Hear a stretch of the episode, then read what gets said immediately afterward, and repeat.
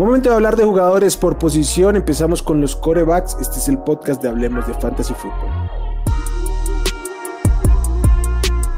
Esto es el podcast de Hablemos de Fantasy Football. Toda la información que necesitas para dominar tu liga de fantasy.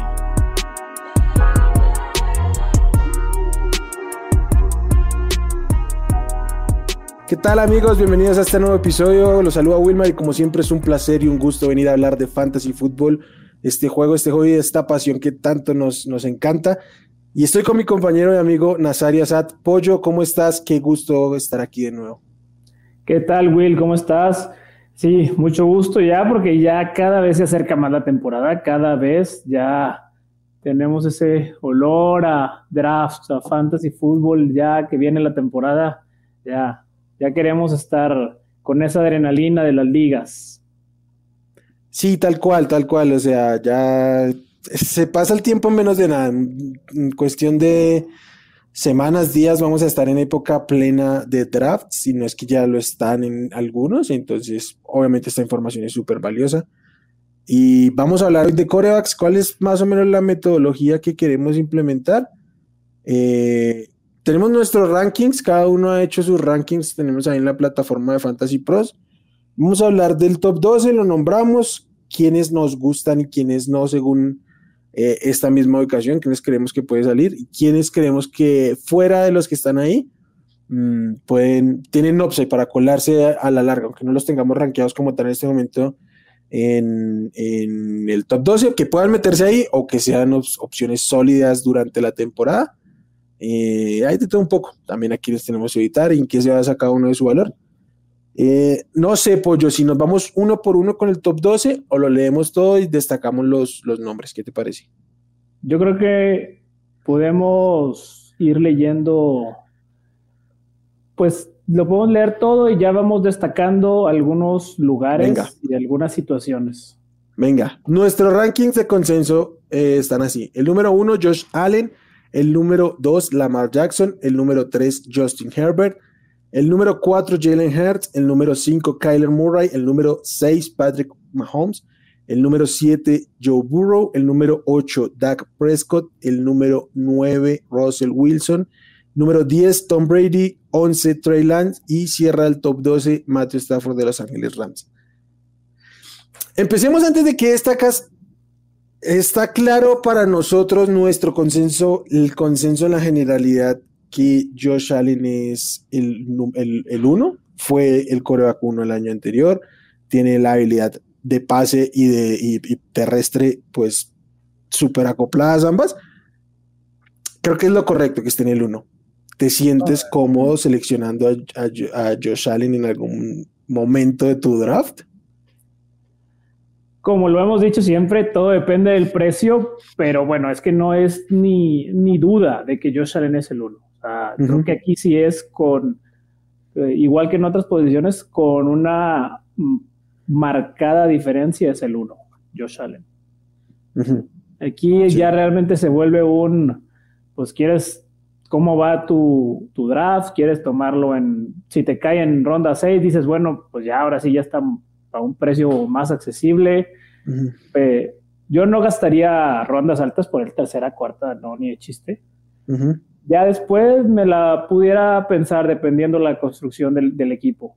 Pero bueno, de que es el uno, es el uno. Y yo sé que hay mucha, muchos jugadores fantasy que, siguen cayendo en el nombre de Patrick Mahomes como el uno y que en muchos eh, tableros se va como el uno.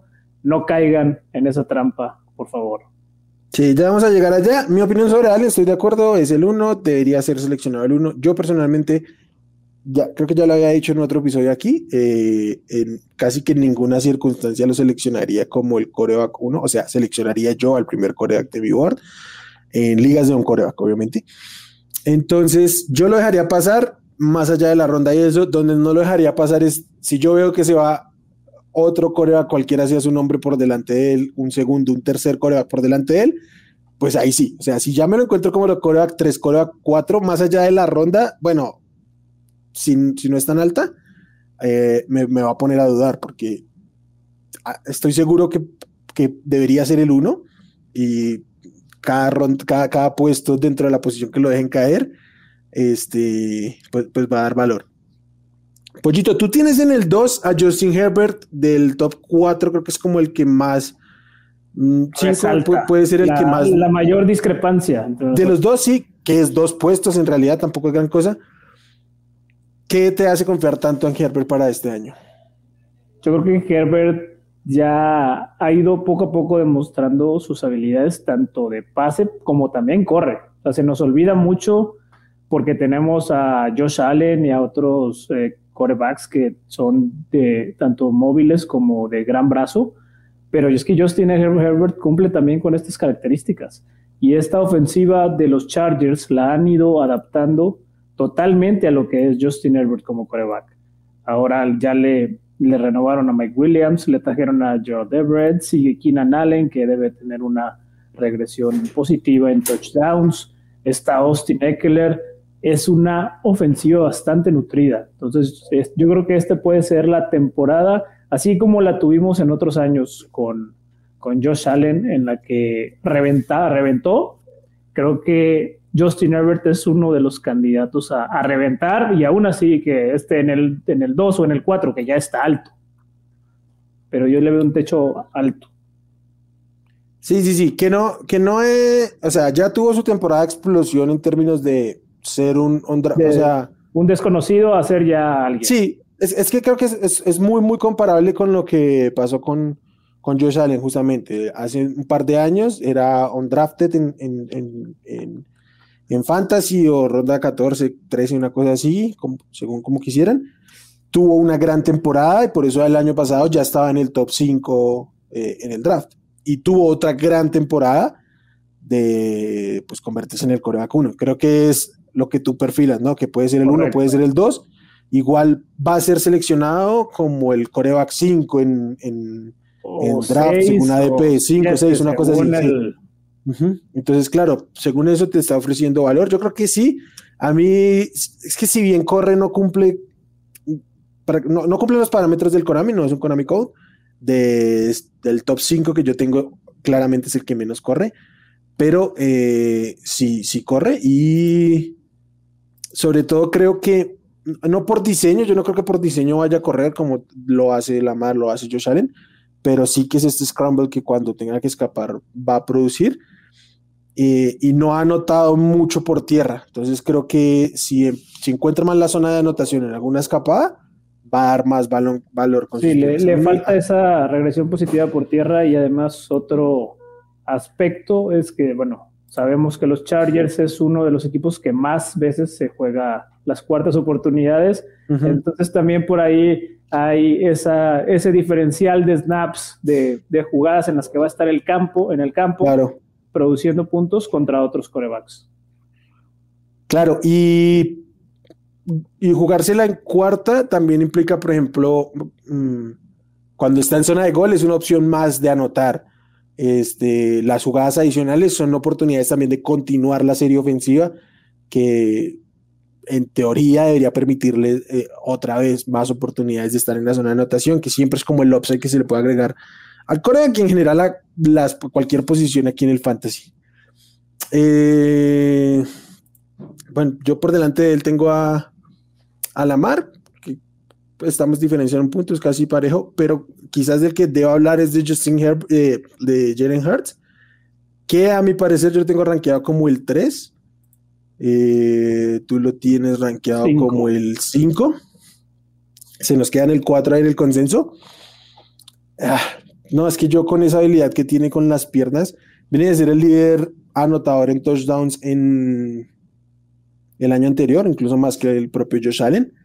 Y no empezó su temporada realmente bien. Sí que era el dueño, amo y señor del tiempo basura, pero en la medida en que fue avanzando la temporada fue este, mejorando sustancialmente su desempeño como coreback y obviamente eso da un piso más sólido en el fantasy, aunque en el fantasy no siempre hay que ser un buen coreback para producir y él mismo jugando mal lo ha demostrado.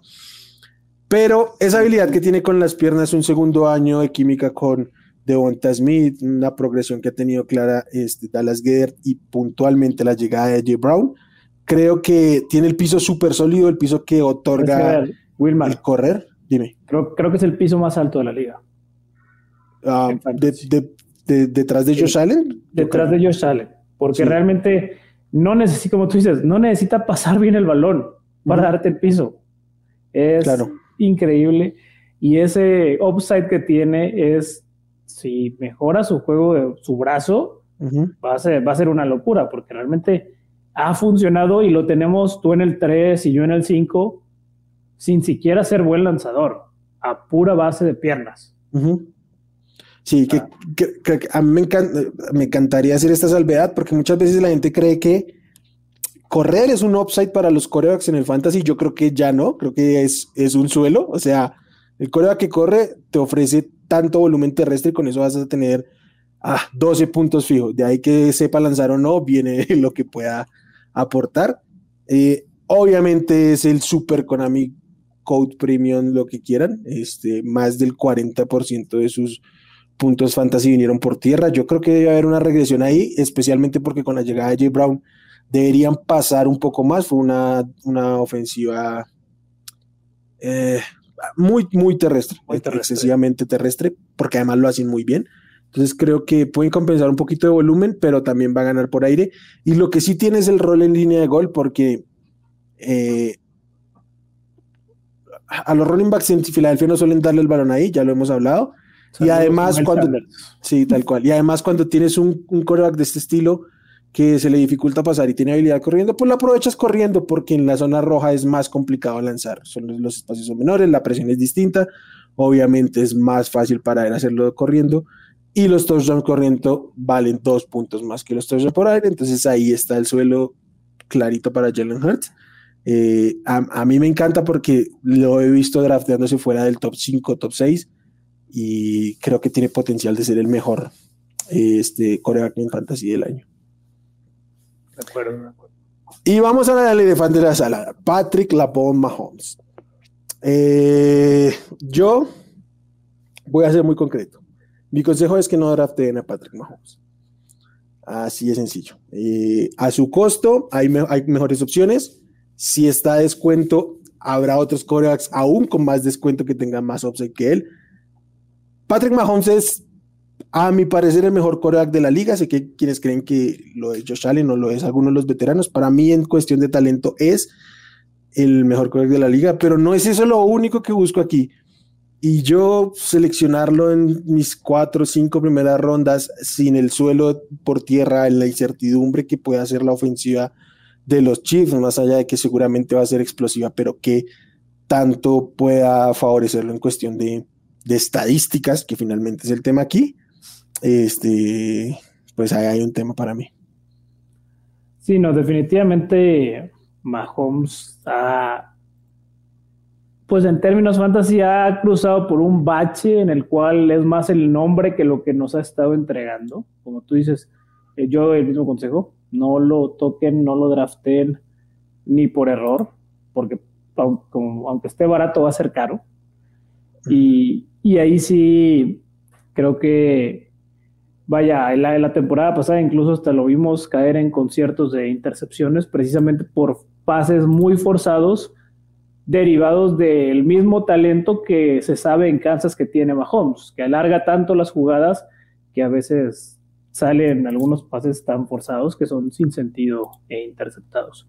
Entonces, creo que ahí con, con Patrick Mahomes sí hay que sacarle totalmente la vuelta este año, ir por, por, otro de los quarterbacks y no, no creer que, que te va a sacar tu equipo o que vas a tener al contrario, o que vas a tener una ventaja con él, porque al contrario.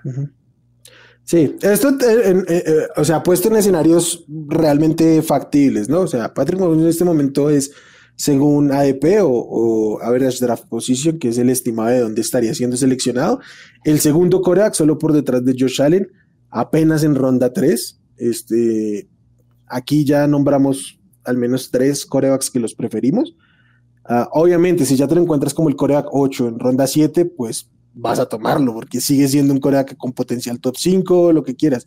Pero en un escenario real a su costo, eh, no, la verdad, no, gracias. No, además en, ligas un poco más casuales, va a ser el, puede, ser el primero que se vaya. Pues puede ser el uno, en ronda 2 se lo andan llevando tranquilamente. ¿Algún otro nombre que quieras destacar de este top 12 pollo para bien o para mal? el top 12. Un poco para mal, creo que Joe Burrow. Ok. Creo, creo que ahí Joe Burrow lo hemos catalogado una especie como de coreback tipo Tom Brady, que a puro brazo saca todo, pero no sé si, o sea, si tú te fijas, creo que lo tenemos significativamente más alto de lo que está Tom Brady, por ejemplo. Tom Brady es el 10, si recuerdo, en el promedio. Eh, sí, sí, sí, sí, y, sí. Eh. y Joe Burrow, que es el 7. Uh, Joe Burrow es el 7, Tom Brady es el 10, tal cual. Uh -huh. yo, no, yo, yo, no tomaría a, yo, a Joe Burrow tan así. O sea, lo tengo ahí por, bueno, potencial y todo lo que te puedes encontrar, uh -huh. pero bajo eso supuesto escenario, yo espero y me voy con Tom Brady o con Aaron Rodgers o con otro de esos corebacks que no son tan corredores, pero que con brazo te van a sacar una producción similar en rondas bastante más bajas. Sí, entiendo. Eh, en este momento lo tenemos como 7, el año pasado fue el coreback 8 en puntos totales. Creo que lo estamos comprando super a, o rankeando super a costo. O sea, ahí sí, está. Lo que es. En, Pero ¿tú crees que pueda subir? E, Ese es el tema. O sea, creo que puede estar ahí. Creo que el, yo diría que el suelo de Joe Burrow es, el to, es ser top 8. Mm, está siendo drafteado como el coreback 6, aunque nosotros lo tenemos rankeado un poquito más abajo. Creo que más yo que tú.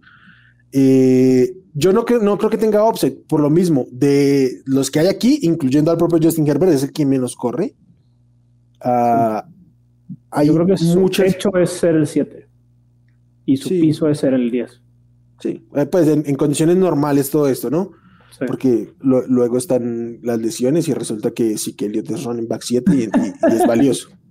Cosas así. Pero no, en serio, o sea, sí, yo a, a su costo paso Joe Burrow, porque además, incluso corebacks que tengo rankeados atrás y que no son del perfil, tú, o sea, tú nombras a Tom Brady, nombras a Aaron Rodgers, sí, que son bueno, perfil de brazo.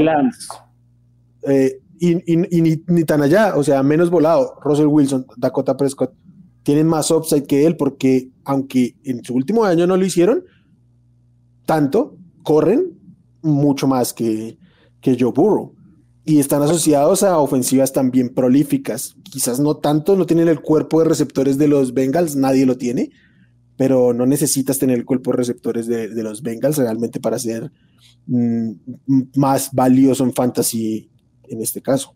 Tocaste dos nombres, Will, que creo que son muy relevantes por las uh -huh. situaciones en las que se, se, van a encontrar esta temporada. Uh -huh. Uno es Russell Wilson. Sí. ¿Crees que el hype de esto, de este Russell Bronco, esta ofensiva con Sauron, Judy Javonte, va a provocar un que se esté pagando más caro de lo que es por, por Russell en los drafts o la gente va a seguir con esa imagen de Russell de lo que fue el año pasado con Seattle? Eh, creo, que, creo que está en el punto medio. En este momento está siendo drafteado como, como coreback 10 y creo que está bien. Creo que está bien. Lo que creo es que no hay que sobredimensionar su upside. Yo no creo que Russell Wilson tenga una real oportunidad de ser el mejor coreback en fantasy de la liga a estas alturas de su carrera y con la movilidad restringida que ya tiene en comparación de otros años. Pero eh, creo que sí puede ser un coreback que coquetee con el top 5 y si lo compras como el coreback 10 ya le está sacando. Y sobre todo creo que tiene el potencial de jugadas grandes que siempre ha ofrecido. Y sí que el, el elenco alrededor es muy, muy interesante para, para hacer una, una, opción bien valiosa. Y creo que a ese costo está, está bien. Y el otro nombre es un poco del otro lado de la moneda, que es Dak Prescott. Uh -huh. Dak Prescott que, eh, bueno, esta temporada se le fue a Mary Cooper, aunque el año pasado no estuvo gran parte del año, pero bueno, esto uh -huh. no dejaba de ser su, su receptor alfa y con CD Lamb como, como número dos. Ahora va a tener únicamente a CD Lamb, Dalton Schultz, y bueno, sí que ya se convirtió en una incógnita en esta ofensiva. Entonces, ¿tú crees que eso va a provocar que por ende Dak Prescott tenga que tener más juego por tierra, que tenga que agarrar más puntos por ahí? ¿O al contrario, que le puede golpear realmente la producción o el techo que pudiera tener el tener que pues tener una, una serie de armas más limitadas a lo que tenía en uh -huh. otras temporadas? De, de hecho, eh, creo que no tiene que ver con lo que ha pasado en la ofensiva, sino con lo que pasó con él el año anterior. Y es que, aunque sus números, sus su número de acarreos no fue malo, o sea, no fue poco. Este corrió 48 veces, que pues en las temporadas que estuvo completa, en todo lo superó, sí que fue el menor, pero tampoco mucho más. Sí tuvo una temporada por ahí de 75, pero pues tampoco es mm, que corra mucho más. Lo que pasa es que fue muy poco efectivo y eso me habla mucho de que no lo usaron para correr tanto por diseño, sino más bien que en alguna escapada o algo así fue generando ese número de, acarreos y sí que se veía al jugar. Y que no fue utilizado en zona roja eh, por tierra, que sí lo había sido antes. Entonces estuvo un poco topado su uso terrestre, no por lo que pasaba, sino creo que por el miedo mismo que traía la recuperación de su lesión. Yo espero que sin llegar a ese uso tope que tuvo en 2017, 2018, sí mejore sus números terrestres más allá de lo que hay y los números aéreos los pueda sostener, porque aunque haya perdido a Mari Cooper, creo que tiene armas suficientes para sustentarlo. Y por eso creo que vuelve a ser una opción interesante. Lo mismo, sin el mismo upside de Callum Murray, de Lamar Jackson, de Jalen Hurts, pero sí con un, con un piso sólido. Pues es un tipo que te va a meter 20 puntos por partido y creo que con eso estás bien. Sí, sí, es, es el piso seguro. De acuerdo. Y pues nada, pues llegamos al, al, al, al espectro de los corebacks estatuas con valor de brazo que estabas hablando, entonces date. Empecemos obviamente con Tom Brady, que es el que tenemos eh, más arriba.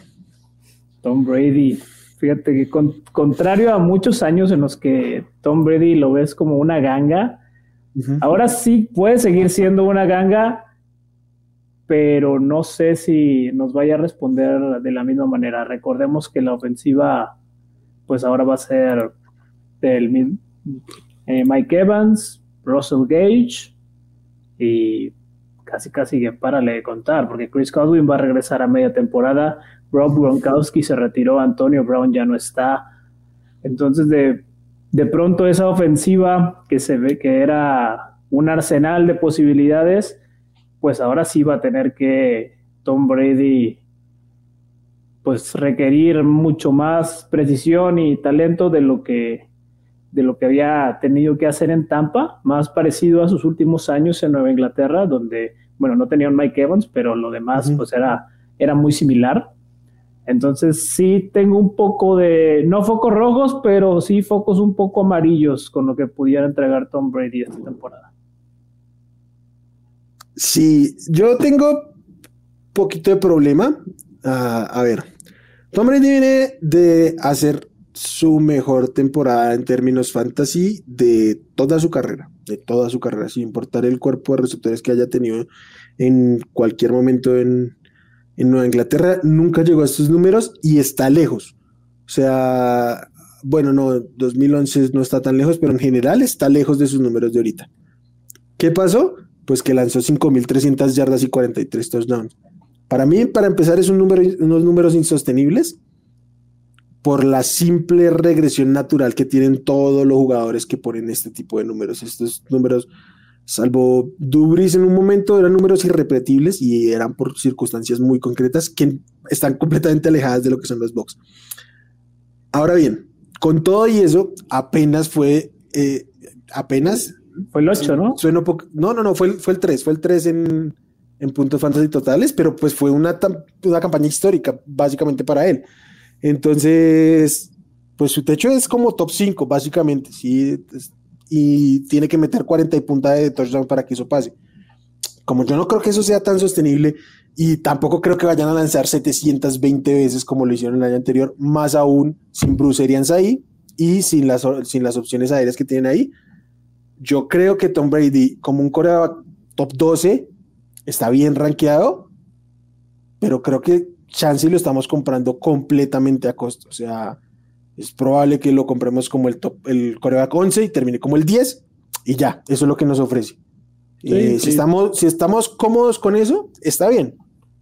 Pero eh, si lo vamos a, si vamos a decir, ah, está, lo están castigando y viene de ser el coreback 3 y todo eso, es un irrespeto eso, no. O sea, poniendo los números en perspectiva, está súper aterrizado su costo. No, y es que. Y, si vuelve a tirar más de 40 touchdowns es porque Mike Evans nos va a dar una temporada de, 20 touchdowns. De, 20, touchdowns. Sí. sí, es que se vuelve loco. Y me pasa un poco y es que aquí eh, Tom Brady está en ADP por encima de lo que nosotros lo ranqueamos. Yo lo ranqueé en el 11, ¿sí? En el, en el 11, tú lo ranqueaste en el 8 entonces lo tienes un poquito más alto, en promedio que en el 10, y está yéndose como el 9. Entonces, en general, sí, dos o tres posiciones, pero ahí está. O sea, lo estamos comparando en valor. ¿Te sientes cómodo seleccionando a, Tom Brady para tu equipo? En... ¿Qué es esto? Me siento cómodo. ¿Ronda 7? Ronda 7 todavía me sentiría un poquito incómodo. 8, 9, sí lo agarro. Ok, ok, ok. O sea, dependiendo cómo suele caer el, el board, el tablero. Pero sí, digo, los últimos años yo he sido de esos que ha drafteado a Tom Brady en, en rondas en rondas 8, rondas 9. Entonces, pues no, no me puedo quejar, la verdad. No, no, no. igual, y, igual, y si terminas solo como el, como el coreback 10, tampoco te vas a quejar porque además es un tipo que mm, semana a semana, no te semana a semana está ahí. Sí, no, necesita, no, tiene baches ni, mucho menos. Salvo cuando juega contra los Saints, no hay problemas. Tal cual. Y los otros dos, eh, cierra el top 12 Matthew Stafford y no lo habíamos nombrado, pero el primero fuera del top 12 en el 13 es Aaron Rodgers. ¿Igual te sientes tan cómodo como con Brady o, menos? Con Stafford no estoy, no estoy tan cómodo como con Brady. No me preguntes por qué, puede ser percepción, puede ser tipo de ofensiva, que bueno, yo sé que es más eh, explosiva en general, pero, pero al final del día la, no sé, la sensación de jerarquía dentro del equipo que me creo que tiene Tom Brady sobre el, de la elección de las jugadas, el dominio de las jugadas, que pase por Tom Brady toda la ofensiva en general. Creo que eso en los Rams pues no está con Stafford.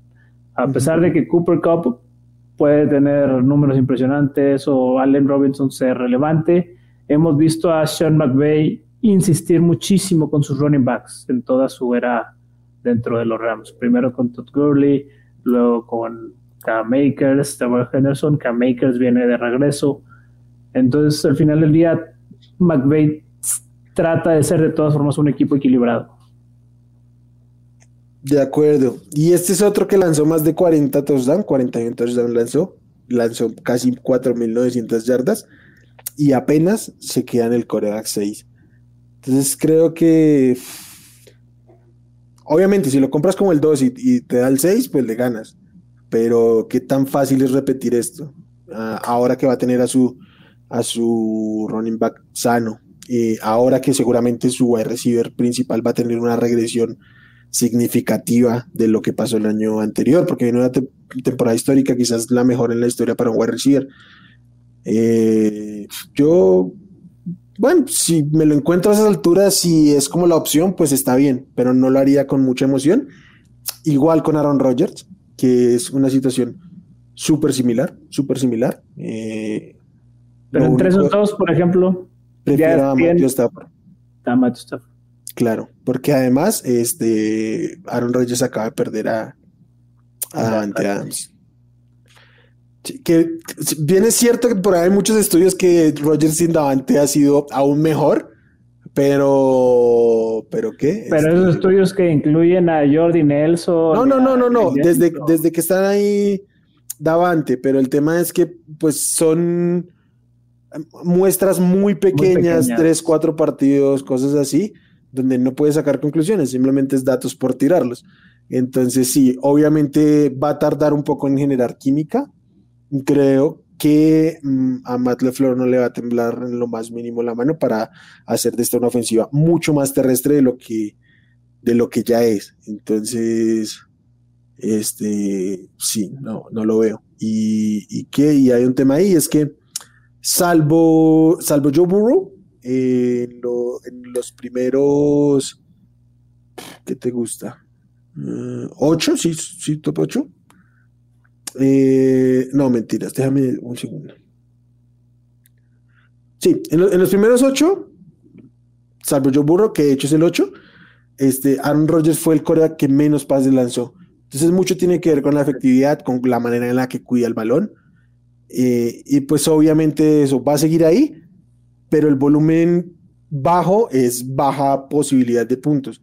Y lo que hemos visto de Aaron Rodgers en las últimas dos temporadas de anotar 37, 40 touchdowns, eh, sabemos que lo puede hacer, lo ha hecho ya repetidas ocasiones, pero realmente no es la costumbre. Él tiene una media de touchdowns más o menos de 28, 29 eh, touchdowns por temporada y en la liga todas estas estadísticas ajustan y es muy probable que tengamos una regresión negativa en los touchdowns de, Aaron Rodgers. De acuerdo, de acuerdo. Creo que vamos a, vamos a ver mucho, como tú dices, el, el tándem eh, Aaron Jones, AJ Dillon este año. De acuerdo. Que candidatos seguramente serán el mejor tándem de la liga, entonces, ¿cómo no usarlos? Ah, y el nombre otro que queda aquí flotando en el top 12 que para mí, si yo tuviera que buscar eh, un coreback entre este top 8 o 12, sería mi hombre, es Trey Lance. ¿Por qué? Pues porque es el único que corre. De todo este margen que hay aquí, él está junto a Brady, junto a, junto a Stafford, junto a Rogers, junto a Carr, junto a Cousins. Es el único que corre y, ah, cómo corre Trey Lance. También es una muestra súper, súper pequeña, pero en los dos partidos que fue titular en el año anterior, en uno tuvo 20.4 eh, puntos fantasy, en el otro este, tuvo 19.1 puntos fantasy, apenas lanzando 23, 25 pases por juego. No es un tipo que necesite este, lanzar, pero sí que creo que por esquema le van a empezar a explotar el brazo mm, de manera eficiente, construyendo con sus receptores, con sus tight end, con sus running backs, eh, explotar el brazo, darle el balón corto y que otros puedan hacer las jugadas grandes, pero teniendo la oportunidad de soltar el brazo, porque sí que tiene brazo. Y lo que sí es que tiene un cuerpo construido para correr, pues de manera muy eficiente en la liga. Es un biotipo eh, estilo Cam, Newton en su momento. Eh, y creo que esta es la apuesta del del Patrick Mahomes, del Lamar Jackson, del Josh Allen, del Jalen Hurts, de cada uno en sus años. Totalmente. Este coreback eh, seleccionado no está tan, tan abajo como lo estuvieron ellos en su momento, que casi que te los llevabas un drafted. A, Jalen Hurts el año ya no tanto, el año pasado ya no tanto, pero... No, porque ya tomaron toda la tendencia de que siempre claro, porque, ese, claro, coreback que... De acuerdo. Entonces, obviamente ya vas a tener que gastar una ronda 9, 10 por él. Yo me siento súper cómodo con eso. Eh, creo que es el, el coreback en todo el board. En todo el board creo que es el coreback que más upside tiene porque es el que viniendo de más atrás, más oportunidad tiene de terminar más arriba. Quizás no como el coreback 1, pero si lo, lo, compras como coreback top 12 y te rinde como coreback top 3, te estás llevando un lujazo y con toda seguridad un league winner. Sí, y mira, justo en una de mis ligas que son de keepers, que es jugadores que puedes seleccionar algunos para llevártelos al siguiente año. Sí. Eh, voy a, me voy a llevar a, Trey Lance con valor de ronda 11. Uf, joya, joya, joya. Sí, eso está, eso está muy bueno. Creo que no va a haber controversia, ni siquiera. Yo espero que antes de que empiece la temporada Jimmy ya no esté ahí siquiera eh, que fue el tema el año pasado. O sea, si Trey Lance hubiera estado, por más novato que fuera, si hubiera estado ahí, hubiera sido un Corea que te hubiera puesto al menos 15 puntos por juego. Eh, y no me refiero al promedio, me refiero al piso realmente. O sea, no es un tipo que un, sí, no es un tipo que un día te va a dar 10 puntos. O sea, 10 puntos te los hace única y exclusivamente corriendo y sin anotar. Entonces, de ahí para arriba toda, todo es ganancia. Totalmente. Sí. Entonces, eh, creo que sería mi target él junto a, a, Jalen Hart son mis targets favoritos para este año en, en Fantasy, cada uno en su valor. Pollito, de los que no están en el top 12, y obviamente Aaron Rodgers, que ya lo hablamos, ¿qué jugador tú dices eh, tiene una oportunidad real de terminar el top 12? Y a mí personalmente, pues si ya me quitan mis opciones, me la jugaría más tarde con él. De los llamados streamers, de lo... Eh, puede que sea streamer, o sea, porque seguramente el streamer lo que vamos a buscar es que tenga un buen matchup la primera o segunda, primeras dos semanas. Eh, pero no, me refiero saliendo del top 12, top 13, que fue los que ya nombramos. ¿cuál crees que tenga oportunidad de colarse en el top 12 y volverse una opción real de fantasy semana a semana? Kirk Cousins. Kirk Cousins, ok. Kirk Cousins. Kirk Cousins para mí ha sido muy constante en su estadía en, Minnesota, últimamente aún más. De hecho, el año pasado no sé si se quedó cerca o se alcanzó a colar al top 12. Tuvo eh, no sé si se mantuvo, pero sí estuvo un buen rato ahí metido. Sí, terminó como el Corea 11. Terminó como el 11, tuvo números muy buenos, tiene receptores bastante buenos, tiene al mismo Dalvin Cook que es muy bueno atrapando pases y, él, y se ha dicho ya mucho dentro de los entrenamientos y reportes que también se le va a involucrar aún más fuerte a, Dalvin como, como receptor. Entonces creo que Kirk Cousins es ese coreback que sin tanto reflector, sin tanto techo, porque eso es alguien con un techo topado, pero es un coreback muy seguro, que tú si quieres llenar de, jugadores más importantes las otras posiciones, puedes esperar con toda tranquilidad y llevarte a Kirk Cousins en la ronda 12 o en la 11. De acuerdo, de acuerdo, de acuerdo. Eh, yo voy a dar un par de nombres más de otro estilo y son los dos jugadores de segundo año, Justin Fields y Trevor Lawrence. Va a ser un poquito de trampa, pero es que me parecen muy similares. Eh, jugadores que en términos de talento este, pues teníamos muy buena expectativa con ellos y yo personalmente por un año no me voy a bajar de ellos. Situaciones complicadas en este año, especialmente para Justin Fields, pero ambos son Konami Codes, Fields mucho más. Eh, Trevor Lawrence tiene un cuerpo de armas limitado, pero... Pero decente. Decente. Es una situación bien. decente. Uh, con este Doc Peterson, que creo que es un gran desarrollador de corebacks. Creo que es una muy buena mente ofensiva, creo que lo puede trabajar muy bien.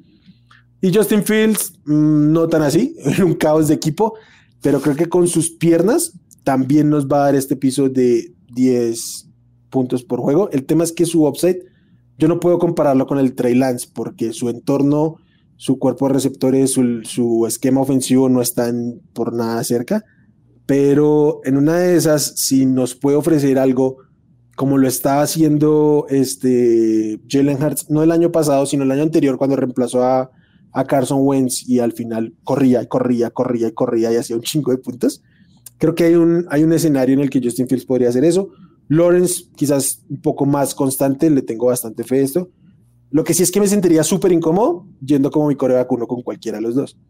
Entonces creo que esta es como la oportunidad de salir con Cousins, salir con Derek Carr, eh, de este tipo, y tener uno de estos dos ahí, en vez de seleccionar una defensiva, un, kicker, y tenerlos ahí como opción de ver qué puede suceder en el training camp en la pretemporada, y ver si hay alguna evolución real y sustancial en ellos y en, la, y en su esquema ofensivo como tal para, para dar ese salto y ya de ahí evaluar si me la juego o no con ellos en la temporada. Con Trevor no estoy tan incómodo yo, pero Justin Fields a mí sí me preocupa mucho porque es que el año pasado no pudo ni correr porque en dos segundos ya, lo, habían, ya lo habían atrapado nueve veces en el partido. O sea, le pusieron una losa de golpes tremenda y el tiempo que tenía él en el snap era nulo antes de ya tenerlo a los linebackers encima provocándole fumbles, provocándole golpe tras golpe y pérdida de yardas. Entonces, no estoy seguro que Chicago ya haya arreglado ese tema para este año. Sea, yo no dudo del talento de Justin Fields, pero realmente con todo el entorno, como tú lo has mencionado, que donde además tus mejores receptores son Byron Pringle, eh, Darnell Mooney y, y McKeel Harry, no, no veo nada saludable ahí para. No, es, es un lodazal al que no quisiera meter. Ok, yo es una confianza con el talento y sí creo que, eh, o sea, es que lo del año pasado fue una real basura, la verdad.